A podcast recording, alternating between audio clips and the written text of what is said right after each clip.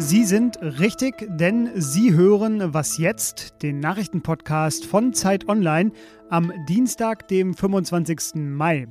Willkommen zurück nach dem langen Pfingstwochenende. Hier ist Fabian Scheler und meine beiden Themen, das ist zum einen die unglaubliche Festnahme eines belarussischen Journalisten, während er von Griechenland nach Litauen flog und als zweites ein wegweisender Prozess gegen Apple in den USA. Zuerst aber die Nachrichten. Ich bin Christina Felschen. Guten Morgen. Flugzeuge aus Belarus dürfen die Europäische Union ab sofort nicht mehr überfliegen. Auch starten und landen dürfen sie dort nicht mehr. Das haben die Staats- und Regierungschefs gestern auf einem Sondergipfel in Brüssel beschlossen. Außerdem sind gezielte Wirtschaftssanktionen, Vermögenssperren und Einreiseverbote geplant. Auch die USA bereiten Sanktionen vor. Zuvor hatte das belarussische Regime den Journalisten Roman Protasiewicz aus einem EU-Linienflug entführt und festgenommen. Zu den Hintergründen gleich mehr im Interview. US-Präsident Joe Biden, der empfängt heute die Angehörigen von George Floyd. Der schwarze US-Amerikaner wurde heute vor einem Jahr in Minneapolis von einem weißen Polizisten getötet. Bereits am Sonntag hatten sich 1500 Menschen zu einem Gedenkmarsch in der Stadt versammelt. Heute findet eine Mahnwache statt. Die Black Lives Matter-Bewegung hat auch in anderen Städten Gedenkveranstaltungen angekündigt. Biden hatte noch im Wahlkampf versprochen, das Polizeiwesen in den USA zu reformieren. Redaktionsschluss für diesen Podcast ist 5 Uhr.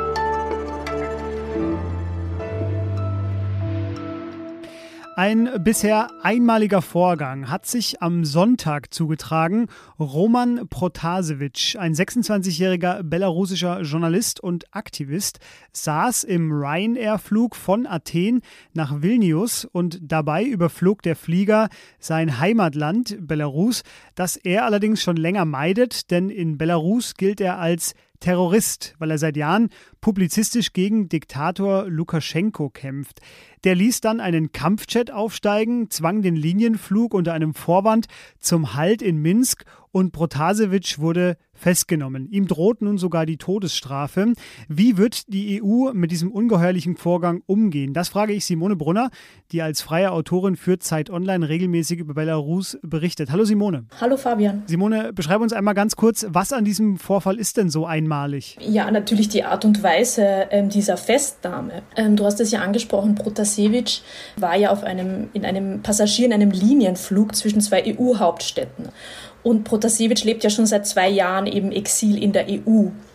Und dass also ein Regimekritiker äh, mit einem derartigen, in einer derartigen Aktion, die also ziemlich sicher also mit Hilfe von KGB-Agenten durchgeführt wurde und auch also mit einem belarussischen Kampfjet, ist natürlich eine Geschichte, die also die in dieser, in dieser Art und Weise beispiellos ist, selbst für die Repressionen, mit denen ähm, Lukaschenko das Land ja schon seit dem Vorjahr, also seit den gefälschten Präsidentschaftswahlen überzieht.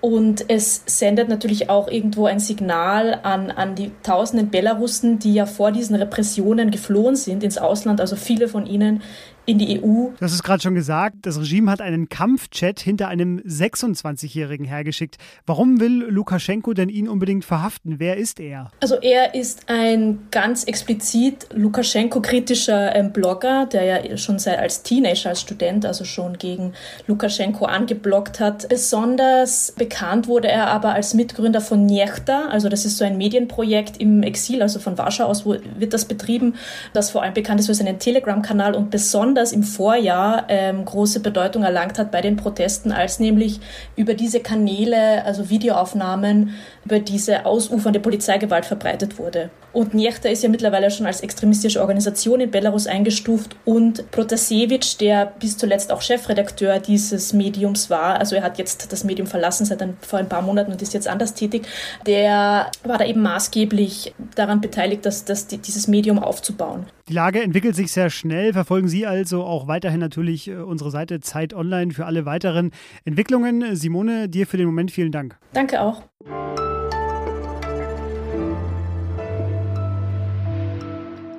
Und sonst so? Das Life is perfect for me now. I'm good. ist Tasha. Und das So when you get this message, I'm your sister, and uh, that's quite the shock. ist Wakely.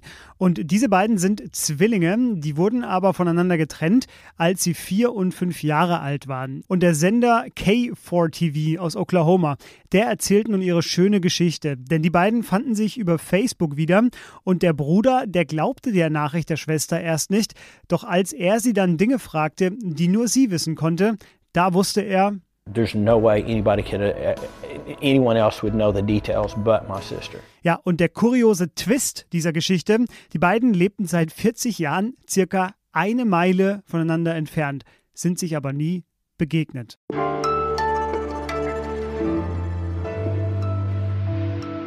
Apple hat Ärger, denn Apple wird verklagt vom Spieleentwickler Epic Games. Die wollen Geld verdienen mit ihrem äußerst beliebten Spiel Fortnite. Eltern werden jetzt dank ihrer Kinder kurz aufstöhnen. Und äh, Epic Games äh, will sein Geld verdienen, indem es sogenannte In-Game-Käufe anbietet. Also man kann im Spiel irgendwelche Sachen freischalten und muss dafür zahlen. Weil diese App aber im Apple App Store läuft, äh, ist wie bei allen anderen Apps auch eine Gebühr von 30 Prozent an Apple zu entrichten. Epic Games hat das im vergangenen Jahr nicht mehr eingesehen und hat Kunden den Betrag direkt an sich zahlen lassen, hat Apple also umgangen und flog als Konsequenz daraus aus dem App Store raus. Epic Games argumentiert in seiner Klage nun, dass Apple damit seine Marktmacht als Monopolist ausnutzt und weil das ein Streit ist, äh, den viele, viele weitere Apps betreffen könnte, hat dieser Prozess doch sehr wegweisende Bedeutung. Und äh, bei mir ist jetzt Heike Buchter, die für die Zeit aus New York berichtet und sie wird mir das nochmal erklären. Hallo Heike. Hallo, und auch ich gehöre zu den Fortnite-betroffenen ähm, Eltern. genau. Erklär uns einmal, warum dieser Prozess so bedeutsam ist. Im Grunde genommen geht es einmal um die Verteilung der Gewinne, der digitalen Gewinne aus diesen Apps. Wer bekommt welchen Anteil? Das ist äh, vordergründig die Hauptfrage, um die sich dieser Prozess eben dreht.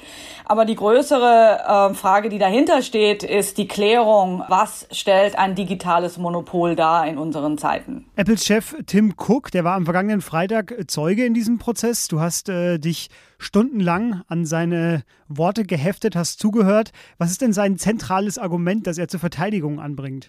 Ja, also Tim Cook hat in seiner sehr stoischen, sehr monotonen Art immer wieder darauf hingewiesen, äh, dass es Apple darum ging, die Kunden, also Apples Kunden, die iPhone- und iPad-Nutzer davor zu schützen, quasi im wilden, wilden Westen der Apps unterwegs zu sein. Und ähm, seine, seine Schlagworte waren immer wieder Sicherheit, Verbraucherschutz, Datenschutz. Und das Argument von Apple, das dahinter steht, ist einfach, wir achten darauf, dass wir in unserem Walled Garden, in unserem kuratierten App Store Angebot darauf achten, dass nicht irgendwelche äh, Betrüger oder Abkassierer unterwegs sind. Und dafür äh, verlangt Apple quasi diese Gebühr. Wir müssen noch einmal auf den Kläger gucken. Auf Epic Games ist jetzt ja auch kein kleines Unternehmen. Die betreiben selbst auch einen Spieleshop und der kommt mit 12% Gebühr nur aus. Äh, jetzt frage ich mich so ein bisschen, geht es in dem Prozess nicht einfach darum, welcher Tech-Krise dem anderen daran hindert, noch mehr Geld zu verdienen? Oder wie muss ich mir das vorstellen? Naja, also David gegen Goliath ist das hier nicht. Epic Games selber ist sehr erfolgreich. Die haben allein mit Fortnite, äh, das wird jetzt alle Eltern erschüttern, aber nicht überraschen, ähm, in den ersten zwei Jahren über neun Milliarden Dollar eingenommen. Das ist äh, also ein Umsatz, das ist kein Pappenstiel. Aber äh, man darf halt einfach nicht vergessen, Apple ist mit über zwei Billionen Marktwert wirklich äh, das wertvollste Unternehmen im Moment mit.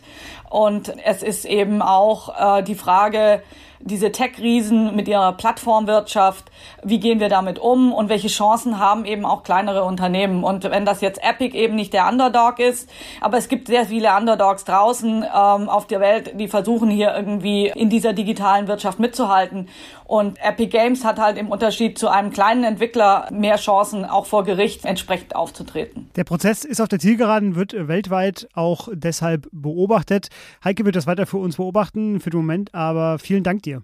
Gerne. Und das war was jetzt am Dienstagmorgen. Später noch, wie immer, unser Update. Haben Sie außerdem schon mitbekommen, dass Sie uns Zeit Online Podcasts Hosts bald alle live bei einem Podcast Festival hören und sehen können?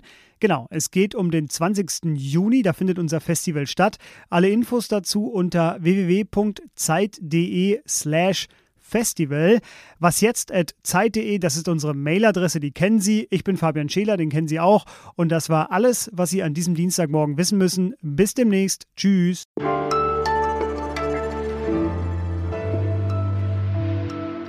Hast du selbst schon Fortnite gespielt? Nee, aber ich habe mit einem Verizon, das ist ja unser Internetanbieter, mit einem Verizon-Menschen diskutiert, weil unsere Rechnung für das Internet ist hochgegangen. Und dann hatte ich mit ihm, mit ihm diskutiert.